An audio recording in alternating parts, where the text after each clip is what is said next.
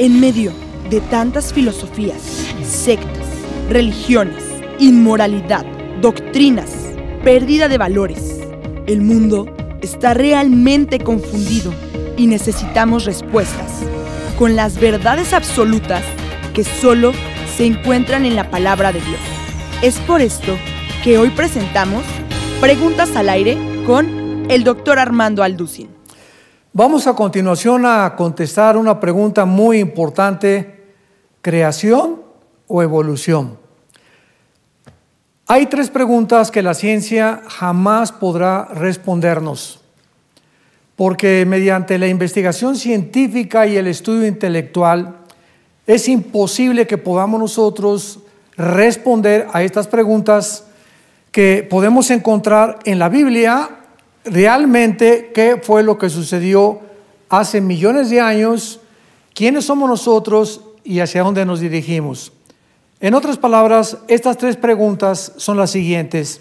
Número uno, el origen del universo. Número dos, el origen del ser humano. Y número tres, el destino del ser humano.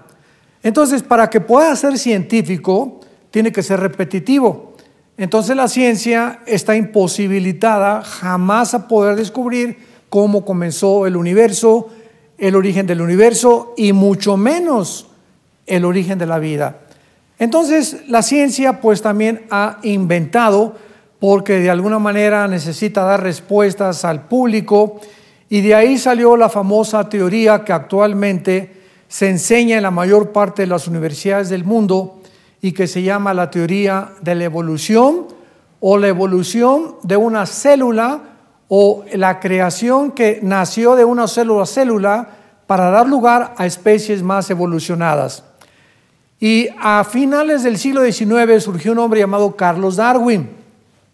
Este hombre, que era una persona que se especializaba en la investigación científica de los animales, se fue a las islas de los Galápagos, perdón, en el sur de, eh, México, casi cerca de Sudamérica, y ahí en los Galápagos comenzó a investigar por qué los pajaritos tenían un pico diferente a otro que era más grande, por qué había periquitos que se cruzaban entre ellos y sacaban un plumaje diferente a otros, y él lo atribuyó a la evolución.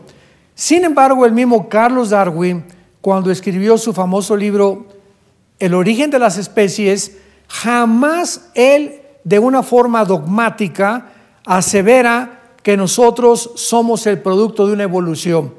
Más bien Darwin expuso, teorizó, especuló, filosofó acerca de que era posible que nosotros pudiéramos provenir de una sola célula. Sin embargo, cuando leemos este famoso libro, El origen de las especies, nos damos cuenta de que el lenguaje que él usa no es nada científico. Por ejemplo, él usa palabras o frases como quizá, no sé, eh, no estoy seguro, a lo mejor, es posible, y de cualquier forma este lenguaje no es de carácter científico, es de carácter hipotético, filosófico, especulativo, etcétera, etcétera. Entonces comenzamos nosotros a ver en la Biblia que nos revela claramente que nosotros no provenimos de los animales. El ser humano fue creado a la imagen y semejanza de Dios, como lo testifica el primer capítulo del Génesis, cuando Dios forma al hombre, el cuerpo del hombre, del polvo de la tierra.